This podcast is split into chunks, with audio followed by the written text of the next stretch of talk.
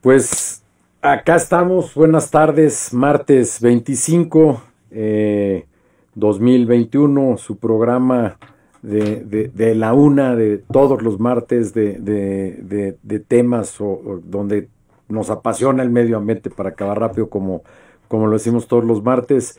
Hoy muy, muy en especial, como todos los martes, pero hoy más porque realmente Víctor Rosas, un gran amigo de hace muchos, muchos, muchos años, alguien que, que, comulga como yo y que, y que, y que pensamos de, de, manera similar en que eso hay, hoy es un tiempo de actuar, hoy es un tiempo donde muy de cerca hemos vivido en diferentes eh, circunstancias eh, cómo somos parte de un ecosistema, cómo somos parte de la naturaleza.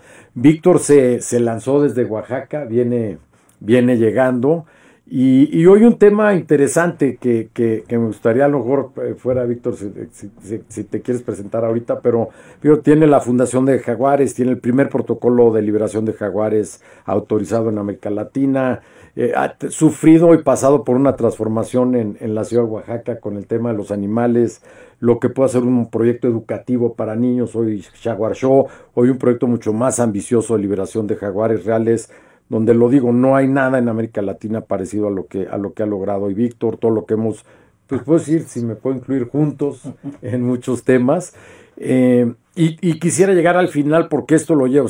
Víctor hoy representa de una manera interesantísima la salvación y protección del jaguar en no solamente en el estado de Oaxaca, si no puede hacer en todo el tema del transísmico. Y yo quisiera hoy cuestionar y jugar un tema como del tren Maya, pero empezando por la por, por, por, por Víctor Rosas, quién es Víctor, el tema de lo que fue Shaguar Show, lo que es hoy Shaguar Show, hasta llegar a Calakmula, la liberación, que no quiero decir ni sus nombres para no quemarlo y que lo digas tú, pero gracias Víctor, gracias por estar acá. Gracias mi querido Pablo. Pues sí, este, ya tenemos 25 años de estar trabajando en la conservación del jaguar este, hemos venido consolidando el proyecto desde hace muchos años en el tema del rescate, traslado y reubicación de jaguares que entran en problemas, en conflicto con, con el humano. Y, este, y bueno, hemos sido partícipe con, junto con el doctor Gerardo Ceballos y varios académicos más, científicos, este, investigadores, eh, organizaciones que han estado trabajando eh, desde, pues, prácticamente 2005 o antes para crear eh, una estrategia nacional para conservar al jaguar. Y eso pues interviene en muchas cosas desde la alineación de políticas públicas, este, la ampliación de las reservas naturales, eh, crear más áreas destinadas voluntariamente a la conservación, el tráfico ilegal, los incendios. Sí, me, lo, perdón que interrumpa, pero para que la gente lo sepa, ¿no? Hoy, hoy se vuelve un poquito, ¿no? Como la península y los mayas se hicieron famosos, estoy, y perdón si alguien se ofende, pero estoy exagerando un poco para poder poner en contexto a la gente que nos escucha y que no nos ve, el mundo maya, ¿no? Cuando, cuando el, el, el 21 del 12 iban a desaparecer los mayas, ¡pum!, nos hacemos famosos en el mundo, ¿no? El tema hoy del jaguar está en boca de todos por dos temas, el tren transísmico y el tren maya. Eh, obviamente, como todo, hay, hay, hay mitos, hay verdades, y, y, entraremos, como comentaba yo en la tercera parte del programa, ese tema álgido. Pero Víctor lo ha vivido igual que yo, el tema de, con, o sea, la casa ilegal de los jaguares. No es el tren, o sea, hay un, hay un, hay un caso que quisiera yo platicar, yo el de Casimiro y Víctor que les cuente, el del abuelo, el, eh, el jaguar de la luz o el abuelo jaguar.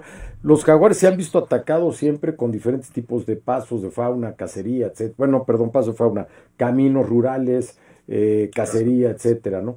Y Víctor me consta para que hoy todo el mundo quiere colgar la medallota, o sea, si yo he visto, porque he vivido cerca de él, lo que le ha costado desde, y no lo mando a saludar, eh, a Rafael Paquiano, temas en la Semarnap, eh, el tema de poder alinear esos poderes y esos intereses que se van cambiando, el cómo poder hacer las cosas, y eso puede acabar hasta en una historia que, que vivimos él, yo, eh, de coincidencia nosotros estábamos grabando un tema de maglares del mundo maya para National Geographic en la zona, cuando Víctor me llama me dice, oye Pablo, sé que tienes las camionetas allá y las cámaras, que tienes gente de producción, échame la mano, acaban de matar una jaguarcita, las bebés tienen dos semanas y te dejo, porque ahí empieza la historia, ¿no? Para que sepa, no es el tren Maya en el transísmico, ¿no? Así empieza una historia súper complicada que ojalá nos dé tiempo de platicárselas hoy en la hora que tenemos. Sí, bueno, en, en 2016 efectivamente, pues recibimos estas jaguares por parte de Pepe Zúñiga, que es el director de la biosfera de Calakmul, que habían encontrado en una ranchería en, en Centauro, allá en, en la biosfera de Calakmul, a estos dos individuos y, nos habló la, la CONAM. Dos jaguarcitas hembras. Dos, hembras de 15 días se llaman, les pusimos de nombre entre el equipo que estábamos ahí, Nicteja y Celestún, Petén, Las dos. Entonces, esa historia inicia en 2016, cuando nos habla la CONAM y Alejandro del Mazo nos dice que, que si podíamos llevar a, a cabo este trabajo de las jaguares. Yo le dije que, pues, ¿cuál trabajo? Que si quería para liberarlas, Estamos hablando de palabras mayores porque no había ningún caso de histórico de esa edad que pudiera ser exitoso en 2016. Dijimos que esto iba a costar eh, un dinero que al final de cuentas nunca dio ni la CONAN ni la Semarnat. Y fue cuando yo recurrí, el primero que pensé fue en Pablo, ah, porque ya teníamos una historia anterior, eh, éramos hermanos nahuales, hermanos de karma, con su historia de Casimiro y yo una historia de Jaguares de la Luz. Y el propio Pepe Zúñiga, que tenía su historia con unos jaguares también que le tocó atender y que pues siempre se morían estos, estos individuos. Al final del cabo eh, decidimos tomarla las jaguares, se firmó un acuerdo para que llegaran en custodia, pero pues el médico no tiene instalaciones, para poder cuidar a estos animales. De, ahí empieza el problema, no sé, una, y no, no, me adelanto, pero comentarlo, ¿no? Una, el personaje que encuentra a las jaguares, que esa es su versión, nunca supimos ni Víctor ni yo si él había matado a la mamá, la versión que él daba era que pues, habían echado unos cohetes y la mamá las había abandonado y que las había encontrado. Lo que creemos es que la mataron y a la hora de la hora cuando vieron, porque hay, si hay cambios en la ley mexicana, no el jaguar es una especie protegida y al que se ha sorprendido matando a nuestros animales, son hasta 20 años de cárcel, hasta donde yo me quedé. Entonces yo creo que, que este, este cuate de una o de otra nada se asustó y fue cuando dio aviso de las jaguares y ahí está ya la historia de Víctor. Traernos esos animales a escondidas en una caja y meterlos al hotel, quitarle los logos a la camioneta por una carta que Víctor tenía pero que no nos protegía de nada al final y moverlos desde Calakmula, Oaxaca, al sitio que tiene y opera Víctor, ahí empieza un poquito, pues una segunda aventura, una segunda parte de nuestras pues, vidas. Si te acuerdas de que no había las instalaciones. Nada, nada. Yo te dije, Pablo, necesitamos un donativo, no voy a decir el número, pero tú fuiste el primero que hizo ese donativo. Logramos terminar la primera parte de, de estas instalaciones, logramos jalar a las jaguares con muchísimos problemas porque estaban totalmente deshidratadas, teníamos que hacer trabajos de masajear este, el estómago, el ano, para que ellas pudieran defecar. Lo logramos y después de 20 días de estar en Calakmul, atendidas en un hotel, como bien dice el biólogo ahí están los videos. Luis se tardó pues todos los días, dos horas diario durante 20 días. Se le acabó la ropa, tuvimos que mandar comprar ropa, lo que fuera la situación es que en ese octubre regresamos a Oaxaca con Pepe Zúñiga, el, director general de Calakmul, y ya teníamos el primer cuartito de... ¿Cómo se, cómo se llamaba? Que estaba en la CONAM en Cancún, que ahora está en Veracruz, Tipazo. Pero bueno. Ajá. Bueno, Pepe Zúñiga fue el que, que, llega con nosotros y empieza la gran realidad, ¿no? Empezar a hacer todo un trabajo de asilvestramiento bueno, que Víctor Mijo ya tenía, ya había escrito un artículo respecto a este tema. Eh, la Alianza Nacional fue muy importante, el doctor Gerardo Ceballos, Elio Zarza, Rodrigo Medellín, Oscar Moctezuma y diferentes integrantes de la Alianza que logramos hacer este protocolo. Christopher González. Christopher, sí. Y bueno, las situaciones de que estas jaguares pues empezaron a entrar a nuestro protocolo, que era un programa de cinco etapas, la primera etapa era eh, todo lo que era el mantenimiento, hicimos una botarga fácil. Eh, pero, pero antes de eso, para que la gente entienda también, Víctor, o sea, cuando Víctor habla de unas instalaciones, lo primero que se nos viene a la mente es pues, una jaulita ahí de eh, malla de gallinero, de dos por dos, no, no, no, unas instalaciones son hectáreas verdes, con un lago artificial que hubo que, crear, bardas gigantes para con paja y palma para poder lo que se llama no, no improntar a los animales, que no tuvieran una relación y viste y una relación con el ser humano. Eh, la madriguera donde hubo que meterlas porque había que simular, o sea, el, jaguar pasa eh, en una, una, madriguera tal cual, escondido, sin luz, y la mamá sale, casa y les trae comida. Y el simulador que dice Víctor era, era un peluche, una jaguar, eh, donde le, con mamilas, le pusieron las tetas de la jaguar para que ella amamantara y, y las jaguaras nacieran pues lo menos allegado al ser humano, ¿no? Es, se dice fácil, pero es una locura. Sí, era una botarga con seis tetas, cuatro con leche, dos sin leche. La embarrábamos con orines de, de orines de otros jaguares para simular todo eso sin contacto. Nos escondíamos bajo torres de observación y bueno, fue un todo un reto para que precisamente las jaguares no se fueran a acostumbrar. Nuestro mayor proyecto era este nuestro mayor reto era que identificaran ellos al agua como su mayor proveedor de alimentos desde chiquitas. Después vino todo el área de destete y si bien recuerdas, pues estas instalaciones son de una hectárea, efectivamente con mallas especiales de triple nudo, cuatro metros de altura, con cejas, y hacía falta recursos cuando nos estuvimos acercando con los pintores, ¿no? Con el, maestro Toledo, que en paz Francisco Toledo, Francisco Verástegui, Sergio.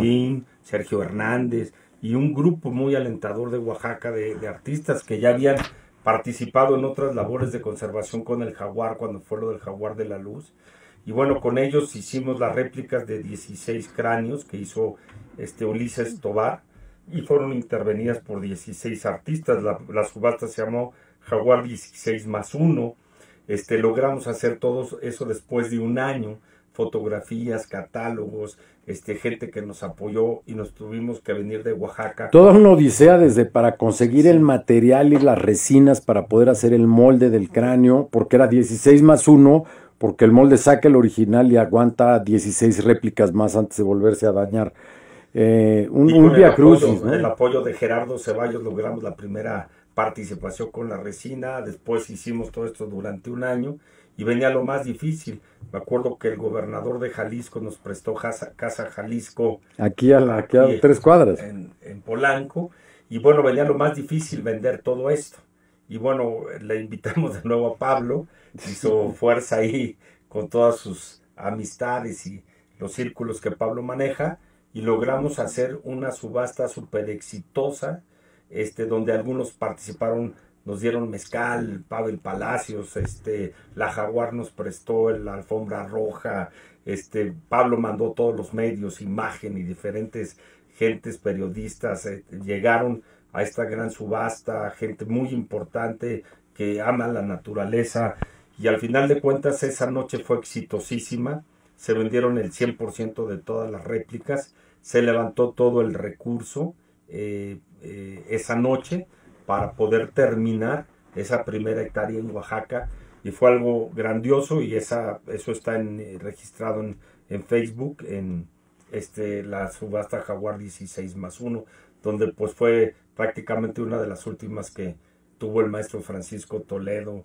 que hizo el Jaguar Joe, ¿no? Que era un jaguar con la boca abierta y un espejo para que te comiera el jaguar, ¿no? Era una venganza, ¿no? De la naturaleza a lo que le hemos hecho, ¿no? Y hablando de la naturaleza, pues yo creo que el, tema, esa es un poquito la historia para que vean, o sea, realmente hay, hay, hay pocas gentes como, como Víctor realmente dedicado a ese tema y por eso le agradezco la, su, aceptación de volar a Oaxaca y poder platicar sobre este tema, porque es, lo que, es a lo que nos lleva, ¿no? Hoy, hoy después de tantos años después, eh, eh, de, historias y de cosmología y de la importancia del jaguar y, no hay una selva sana o virgen sin un jaguar.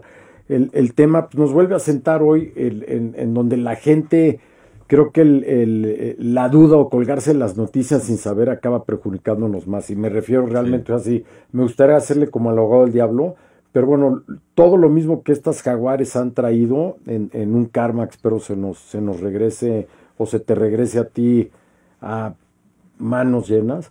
El tema del tren transísmico, Víctor, o sea, ¿qué, qué tan son mitos, qué tan es real? El, el, a mí, o sea, el proyecto del tren transísmico y el tren Maya de diferente manera se me hacen realmente los proyectos más importantes del país y creo que hay demasiados negativos no reales y no reconocimiento eh, desde el arquitecto Jiménez Pons, por ejemplo, y sus equipos, donde han cuidado y cómo han venido cuidando las cosas, ¿no? Partiendo del jaguar. Sí, pues fíjate que en el tema de estas dos jaguares en especial que les platicábamos, son cinco etapas, pues logramos concluir con esta ayuda de los, de los artistas la etapa 4 y había una muy importante que era construir instalaciones dentro de Calakmul o dentro de la península para regresar estos genes que se habían perdido. porque en ese entonces no, no, no estaban obviamente estos dos proyectos, ¿no? Pero esa etapa que menciona Víctor, y corrígeme tú, Víctor, es los jaguares de, de, Monterrey o jaguar, un jaguar en Arizona, ¿no? O un jaguar en Jalisco, un jaguar en Sinaloa. El tema de la genética, el ADN, sus tamaños, sus territorios no se pueden mezclar. Y el primer proyecto de Víctor era pues, levantar más dinero después de haber reinsertado estas jaguares que se acaba de realizar con Exto, que es la quinta, pero era buscar esas áreas de reserva y de conocimiento y, de, y bien hechas de protección, ¿no? Y de ahí, ya nos brincaremos sobre el tema del transísmico, pero, pero todas esas bases para que la gente sepa vienen de ahí, o sea, las cosas están bien hechas. Sí, sí, claro, esto es un estudio de hace 10 años que hace la universidad, el sistema universitario de Oaxaca que preside el doctor Modesto Seara, dos de sus investigadores, que es Cecilia Alonso y, y, Ricardo Clark, más Pilar Rueda, la Alianza Nacional de nuevo, hicieron estudios sobre el ADN de los jaguares y las poblaciones genéticamente y hay, aunque es la misma especie, sí hay diferencia entre los jaguares brasileños o sudamericanos y los jaguares eh, de América. No sé llamarle, aunque yo sé que no está bien, pero bueno, el, jaguar maya y el, y el amazónico, cara. Sí. ¿Por qué no? Pues gigantes las ondas. Sí, porque pesan 150 kilos un macho en Sudamérica y 75, 80 kilos un jaguar macho grande en México. Y esto es por la alimentación, por el tipo de, clima. climas, de, enfermedades, de muchas cosas. Entonces el genotipo y fenotipo había que sacarlo el mexicano. Llevamos después de 10 años y se empezaron a identificar diferentes grupos porque la población de jaguares, si bien es cierto que el estudio que hizo la Alianza Nacional para la Conservación del Jaguar te dice que hay 4.800 jaguares en México, el 50% prácticamente, un poco más, están dentro de la península de Yucatán, casi 2.000, 2.500 individuos. Y la mayoría en Calakmul. Y la mayoría en Calakmul. Es una de las poblaciones con mayor densidad. Otra de las poblaciones con mayor densidad. Por eso la importancia de la etapa 4 de, de Celestum y Petén era Calakmul. Exactamente, pero sobre todo que Chimalapas es la segunda población eh, con mayor densidad de jaguares. Entonces, ¿qué pasa? Que el tren transísmico está cortando ya desde hace muchos años esa conectividad que hay entre Chimalapas y la selva Soque. Ya estamos hablando, ya no Celestón, estamos hablando de Oaxaca, para que la gente vea cómo hace 10, 15 años ya se estaba, ya estábamos trabajando en esto. Y creo que hoy hay demasiadas o muchas mentiras a dos proyectos tan fregones como el Tren Maya y el Transísmico y la gente puede decir, Pablo, ¿qué te pasó? Ah, estoy hablando con la verdad, yo nunca, nunca me he callado, ¿no? Dice, no, no hay filtros, pues. Este, ese problema existía. Y ha sido mucha de la diferencia entre corredor interoceánico, que es el tren interoceánico, y, el, tren, Maya. ¿Por qué? Porque nosotros como conservacionistas, por ejemplo, con el tren Maya, hemos venido trabajando de la mano y el arquitecto Jiménez Pons ha sido muy receptivo y ha ido modificando y ha ido haciendo cosas que es una oportunidad para nosotros en que las cosas se hagan bien. Por ejemplo, todos los estudios de pasos de fauna los lleva uno de los investigadores más grandes, no de México, del mundo, y uno de los o el más importante en Jaguar, que es Gerardo Ceballos, con los mayores artículos como la sexta extinción masiva. Este, y Gerardo Ceballos encabezó todo ese estudio para la ubicación justo de los pasos de fauna de Tren Maya, pero después de varias reuniones con Jiménez Pons, para que esto fuera parte, sobre todo, ojo, en las medidas de mitigación y compensación de la manifestación de impacto ambiental. Entonces eso es importantísimo. yo lo leo, ya, no hablando tanto, nos están los estudios, por ejemplo, en el tema del tren Maya, ¿no? y, así no la podemos ir llevando para la gente lo entienda, es toda la etapa 1, que el tren Maya está dividido en dos etapas, la 1 y la 2, la etapa 1 prácticamente no lleva estudios de impacto ambiental porque ya existían las, las vías, el CISAL ya existía, esos caminos. Más sin eh, embargo, o sea, aunque ya existía esa mía, por ejemplo, es uno de los grandes logros de Jiménez Pons, es que logró que programa Gato, por ejemplo, aunque no había necesidad, se implementara desde la fase número uno, que corre de Chiapas hacia, hacia Escárcega. Que son de las cosas, ¿no? Otra vez el jaguar, ¿no? Entonces tienes la parte del transísmico, en, que vamos a hablar que es esa primera etapa, la del tren Maya, igual una primera etapa, donde sí se han hecho proyectos, ¿no? Este proyecto que menciona Víctor ahorita, que es el proyecto Gato, es exactamente donde termina la historia que platicábamos al principio del programa de estas dos pequeñas jaguarcitas. ¿Hace cuántos meses, Víctor? El 11 de marzo se logra la liberación porque la etapa 5 que ya estábamos out, que ya no había forma, el arquitecto Rogelio Jiménez Pons implementa GATO, que GATO quiere decir Grupo de Atención Técnico Operativa, es un proyecto 100% para las comunidades, poder resarcir este cuerpo de guardabosques para Tren Maya y para todos los animales, no nada más para los que entren en conflicto con el tren o las carreteras, sino con cosas como los incendios, tráfico ilegal, este todo lo que mencionas, todos los problemas que existe con y sin el tren y que todos los días suceden, este y que hoy Rogelio Jiménez Pons aportó los primeros recursos para terminar estas instalaciones, nos equipó y el 11 de marzo el arquitecto junto con la secretaria de la Semarnat no pudo ir Rogelio por situaciones personales, pero la secretaria María Luisa Albores hizo la primera liberación suave de estas dos jaguares a vida silvestre.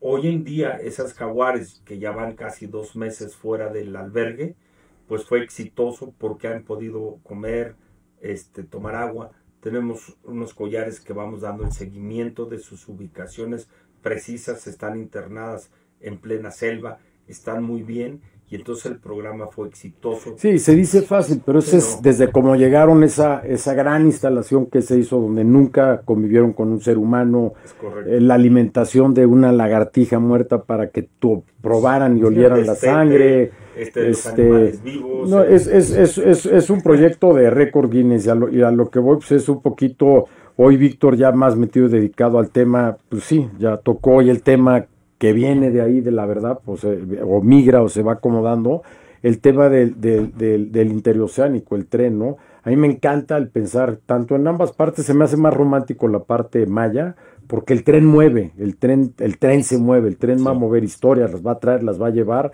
Y, y, y, hoy sí me llega a molestar muchas veces el tema de que la gente se pone a hablar realmente sin saber todo lo que tú has vivido. ¿no? hay, muchísimo trabajo, como te decía, doctor Gerardo Ceballos metido para la identificación de la ubicación de pasos de fauna, con otros investigadores como Manterola, como Helio Zarza, grandes investigadores que ya lo tienen, pero aparte con Rogelio adquiriendo más áreas naturales eh, protegidas tratando de que se amplíen estas zonas. Que era solo Calakmul y como decíamos hace rato, se ven ampliando. Un, un, ejemplo muy padre del, del, interoceánico son esos, ya no son siete o doce pasos de fauna. Son nueve. casi latino. sí, son nueve. Pero bueno, lo importante de Tren Maya es que se hace, eh, Rogelio, este, acercarse con la ciencia de primer nivel mundial y entonces vemos como una oportunidad, como Alianza Nacional que es el proyecto más aterrizado en toda la ciencia en México, y logran poner los primeros ubicación, porque no se ubican a lo que diga un arquitecto un ingeniero, se ubican a través de una metodología científica que tiene sus reglas, tiene sus medidas, para que esto sea, no es lo mismo en secas que en lluvia los animales se van moviendo, no nada más es el jaguar, sino son las presas del jaguar, sobre todo como te decía, las áreas naturales protegidas que Ceballos Jiménez Pons han propuesto para que se agranden estas áreas naturales protegidas y también están promoviendo muy fuerte las áreas voluntariamente destinadas a la conservación que son por parte de las propias comunidades, eh, los núcleos agrarios que están logrando eso. Y aparte, en una de las medidas de mitigación, meten a Gato, que es Grupo de Atención Técnico Operativa, para atender esto que antes no existía y que hoy es para atender a cualquier animal cualquier especie de plantas o de fauna que podamos nosotros hacer una reintegración rápida, inmediata y expedita bajo una metodología. No, que para que la gente lo sepa, solamente una de las muchas cosas la que se puede hablar. Preguntar, no, oye, eh, ¿por qué Calakmul no es un área protegida? Sí es un área protegida, hay un área especial que era la que estaba protegida para el tema de los jaguares, eh, donde la parte que hoy maneja Víctor está dentro de esa misma área, pero el tren Maya, por ejemplo, es una de las cosas que trae. Esa área protegida hoy la van a duplicar con el tren Maya. O sea, la idea de, del arquitecto es ir, tienes esa parte de, de, sustentación y, mitigación, tienes otra parte de inclusión donde las comunidades que vivan cerca o de la estación o, pueblitos que se toquen o se pase cerca, la idea es darles la educación y los recursos para que el área que utilizan, en vez de que la devasten o, se mezcle y pasen este tipo de cosas, puedan utilizar 30% de urbanización y 70% para sembrar, etcétera, etcétera. Entonces, han venido cuidando las cosas de verdad con un detalle que llama la atención eh, insisto, no el tema de la selva, la selva pues no, realmente no se va a tocar, son pastizales y son áreas verdes secundarias porque pues ya o pasa ya una línea de alta tensión o la carretera. o ya pero aparte la selva pues se está viendo ya el tema de bonos de carbono. Hoy ya el bono de carbono está entre 15 y 17 dólares la tonelada. Se están viendo también todo el tema de estos guardaparques para atender a otros programas de mitigación entonces, sí, realmente Jiménez Pons ha dado mucho para México en este sentido del respeto hacia, hacia el medio, medio ambiente, que es obviamente su obligación, pero se hizo llegar por gente que tenemos el conocimiento del lado de la ciencia y del lado de la comunidad. Que así lo veo, sí. trabajamos mucho nosotros con los núcleos agrarios. El tema del agua, los recorridos, no hablamos de las mías, no la, prácticamente la etapa 1, eh, los estudios de, de impacto ambiental, lo que salió cerca del área de cenote se va a respetar y se movió todo el tramo de la vía.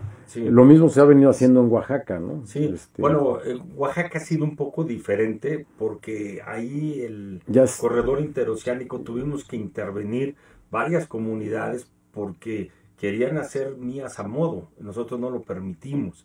Entonces se hicieron las mías como deben de ser y se identificaron ya los pasos de fauna para animales porque solamente, Pablo, en esos 300 kilómetros que nos quedan, solamente 60 kilómetros son los que están con la cobertura vegetal para conectar Chimalapas a la selva Soque, a la selva, a la Sierra Norte y a la Sierra Sur. Es un, paso importante.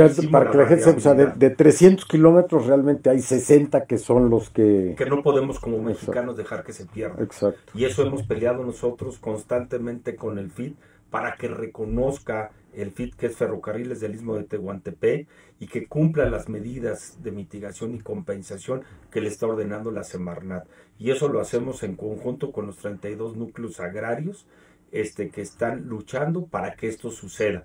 Tienen que cumplir con todo el tema de salud, educación y además del medio ambiente. Entonces, es, es diferente. El, el... Diferente, pero sí te lleva a que hay una preocupación y que es real, a que sí están cumpliendo, o sea, obviamente cualquier proyecto grande de esta naturaleza más también tendrá sus contras, pero, pero creo que deberían ser hoy más los positivos que los negativos de lo que está haciendo. Y ya hablo en favor del jaguar, ¿no? Obviamente muchísima fauna en toda la zona y la diversidad es impresionante, pero creo que, que ciertas cosas que no hicieron bien, o sea, por ejemplo, en la parte de Quintana Roo, pues aunque no te y la carretera ya está hecha, pues se harán también pasos de fauna. O sea, es, es, es, impresionante, la verdad es un proyecto, es un reto eh, de, hablando como, como, como ambientalista o, como un proyecto de conservación y demás, no es fácil, pero ahí hay realidad, la gente está en todas las redes sociales de eh, Panteriña, ¿no? Jaguar es eh, Jaguars into the Wild, eh, jaguares en la selva. Jaguares en la selva, Jaguars into igual. y, y, ya ahí lo pueden ir viendo, lo pueden ir viendo de que esto no es inventado. O sea, Víctor tiene metido en este rollo eh, pues, muchísimos años.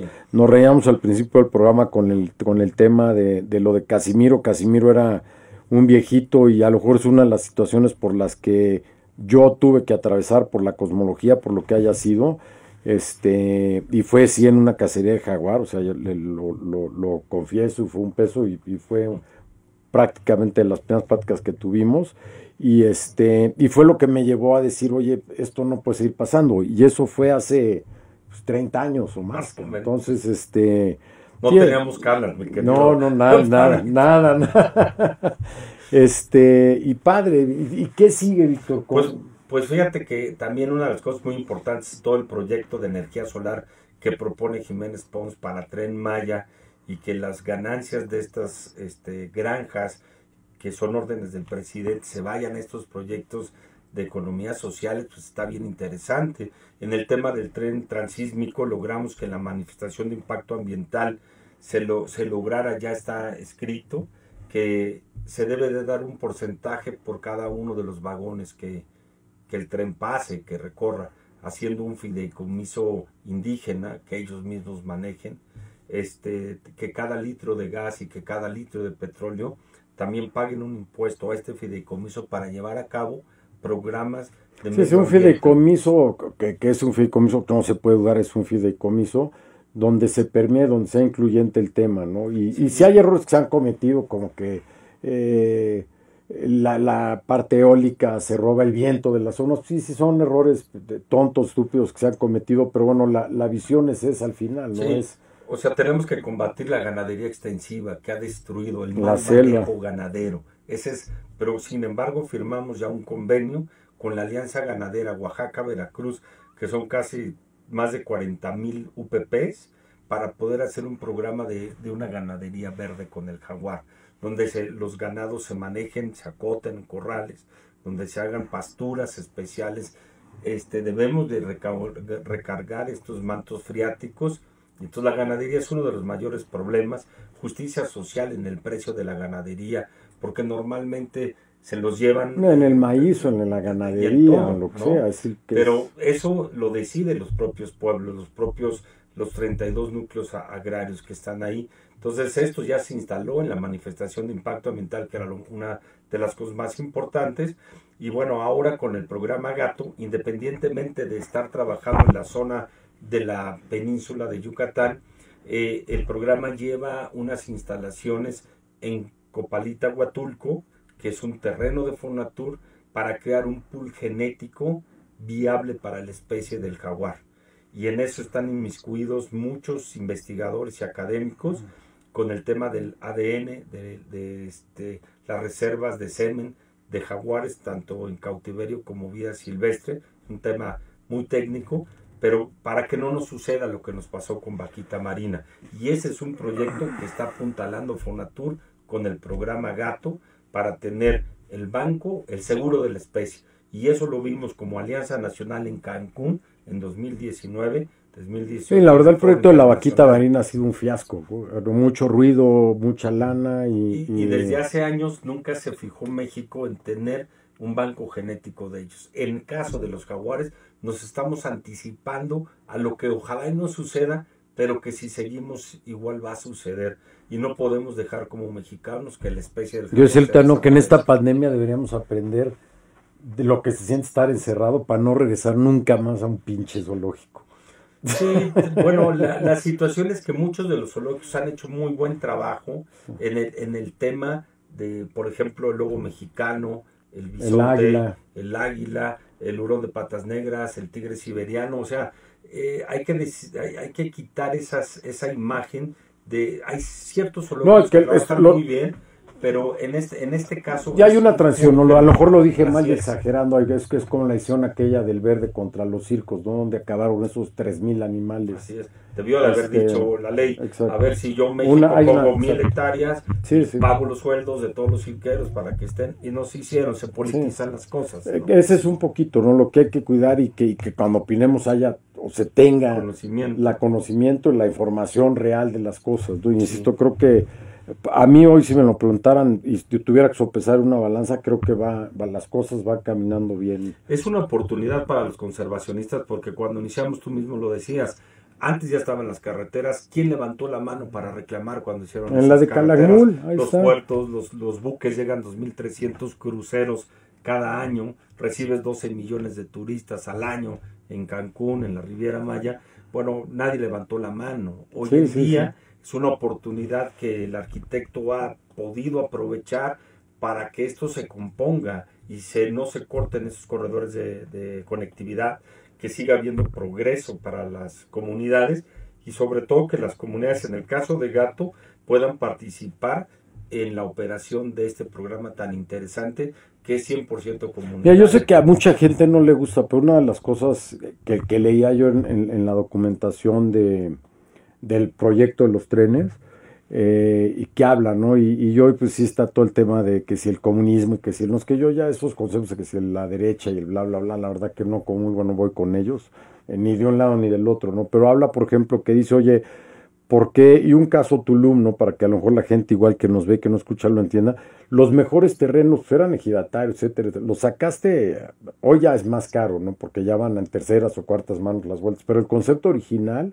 era que no había un fideicomiso, ¿no? Esos, esos ejidatarios que vivían en la playa, este, vendían sus tierras en dos pesos, ¿no? Literal, dos pesos, y acaban viviendo en la selva con todo el tema de los cenotes, los ríos subterráneos, sin la infraestructura, sin el dinero, sin acceso, sin electricidad, y acaban trabajando en un mega hotel en Tulum, este, donde cobran miles de dólares por una noche, ¿no? Hay lugares que cobran cinco mil dólares la noche, pero ese cuate que vendió no le quedó nada y acaba siendo el que hace la cama en el hotel. Sí, a dos mil pesos al mes. Entonces un poquito la visión es, no, no podemos seguir siendo tan avariciosos, hay que repartir.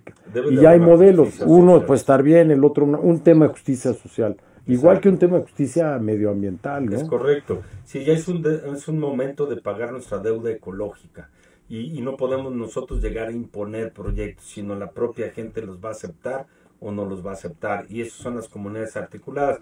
Por eso el programa de las consultas indígenas desde el inicio pues son muy importantes. ¿Por qué la gente no lo cree, Víctor? ¿Por qué crees tú que la gente sigue quejándose y que todo es un desastre? Yo, por ejemplo, el, proyecto de Sembrando Vidas, pues, también lo que he visto en Bacalar está fatal, ¿no? Sí. Pero hay, hay ciertos negativos, ¿no? A lo mejor la, la imagen eh, o la reputación de Semarnat, no voy a hablar de la tuya y la mía porque nos clausuran ahorita, pero, pero de Semarnat, por ejemplo, o Sembrando Vidas, no creo que le haga bien al Tren Maya, aunque están tratando de controlarlo, cada quien tiene su responsable, en el caso creo del transísmico y, de, y, de, y del Tren Maya, repito, creo que las cosas en una balanza irían bien, ¿no? Sí, pues ahí es una oportunidad porque se hicieron manifestación, o sea, es una gran oportunidad. Te voy a poner un ejemplo de lo que tú dices, el mezcal. El mezcal hay más de 70, 700 marcas de mezcal. Y si tú vas hoy a Oaxaca, de Oaxaca al istmo de Tehuantepec, vas a ver una destrucción de todos los este, bosques jerófilos que existen, cómo la gente llega de las ciudades grandes de Estados Unidos, de México, de donde sea, y le pagan a un campesino 5 mil pesos la hectárea por año y te dan... Lo mismo pasa en Valle Bravo, seis mil pesos al año. Y entonces es una injusticia tremenda porque el campesino tiene necesidad, tiene que agarrar el dinero porque no hay educación, porque no hay este hospitales, etcétera, y con eso ya le diste en la, en la torre a toda esa zona y este cuate está vendiendo, está muy bien, a 250 pesos la copa en México o en cualquier bar o está exportando. Y están destruyendo todo. Entonces hay que regularizar ese tipo de... Ese es un gran ejemplo. Pasa con el maíz. Y eso está pasando con Sembrando Vida, por ejemplo. O sea, tienes que destruir para poder sembrar este eh, maderas renovables, en fin, y te pagan una cantidad está muy bien porque... Y por eso la gente puede ver en el tema de los mezcales, el, el, único mezcal que realmente puede ser industrial es el... Eh, por ejemplo, el tobalano lo puedes industrializar de esa manera por la manera en la que crece, ¿no? Es mucho más complicado. lo que, pasa es que hay tres tipos de mezcal, el ancestral, el artesanal y el industrial. Que el industrial realmente usa puro agave. Pues ya mete químicos y ya acelera las cosas y entonces, vaya, no es lo mismo, ¿no? Es, es, respetar ese ecosistema, ¿no? O sea, estamos hablando de mezcales y agave, pero es una problemática, ¿no? Tú mencionas lo del ganado, cuando fue lo de Casimiro, lo que platicábamos de, de, que ni siquiera nos contó el desenlace, pero, pero, pero era eso, ¿no? hoy te dan gorras y una torta, en los setentas el PRI te daba vacas y ganado, entonces, ¿qué hacía la gente? Se llegaba al monte, lo desmontaba, afectaba la vida del jaguar, pues el jaguar veía, se comía la primera vaca y decía, pues, ¿Para qué caso si aquí estos amigos me dan de comer todas las noches? Y es una diferencia entre el jaguar, para que la gente lo sepa, y el puma. ¿no? En México, como le conocen, el león y el tigre en el norte, porque el jaguar baja y una vez que logró esa parte es, es, tan poderoso que mata diario, aunque no se acabe la vaca. El puma no, el puma, y de ahí viene la palabra puma hasta donde entiendo, el puma baja y se come las nalgas de la vaca y la entierra y puede seguir comiendo de ahí. Pero el jaguar no, el jaguar va y mata y mata y mata. Los nervios se puede matar y el problema es que el campesino mata al jaguar en venganza Hoy ya existe, gracias a la Alianza Nacional en 2005, el seguro ganadero, donde ya te pagan por eh, un ataque de jaguar a una vaca. Este, y bueno, hay mucho trabajo que hacer, hay organizaciones. Y mira, se nos acabó el tiempo, pero, pero lo voy a contar rápido. El caso del abuelo jaguar que Víctor vivió, y lo pueden buscar en YouTube, está como jaguar de la luz. Abuelo jaguar. Abuelo jaguar. No está muy bien el tema de la producción y demás, pero la historia está que se lo va a contar muy rápido, que se nos fue el tiempo, Víctor. Pero es un hoyo, es una, es una zona donde había que caminar tres días para poder llegar, ríos, bla, bla, bla etcétera, y avisan que hay un jaguar que brilla en un hoyo. Lo que habían hecho es que un jaguar estaba matando animales, hacen hoyo, le ponen púas, picos, y cuando regresan ven al jaguar, lo quieren matar y el jaguar brillaba. Cuando van por el sabio del pueblo o el viejito del pueblo, dice, sí, hay animales así. Pero bueno, fue un relajo entre Semarna porque no había el seguro, el seguro ganadero y era un poquito el tema de voy a matar al jaguar y la policía decía, si lo matas te meto 20 años a la cárcel. ¿Cómo me metes? Y entonces a mí quién me paga las seis vacas que se comió el animal. O sea, áreas grises que vayan venido cambiando. ¿no? Eso se los podemos dejar de tarea, ojalá. Y le voy a pedir a Víctor a ver si aunque él estando en Oaxaca o me voy a Oaxaca y lo hacemos ahora de allá en vez de acá este local me encantaría. Pues mezcales y chapulines. Mezcales y chapulines. Sí, responsables, sí. Este, gracias, Víctor, gracias. este, y ojalá le echen una pensada lo que hablamos. Este, un abrazo a todos. Nos vemos el próximo martes, ya eh, la primera semana de junio. Gracias, buenas tardes.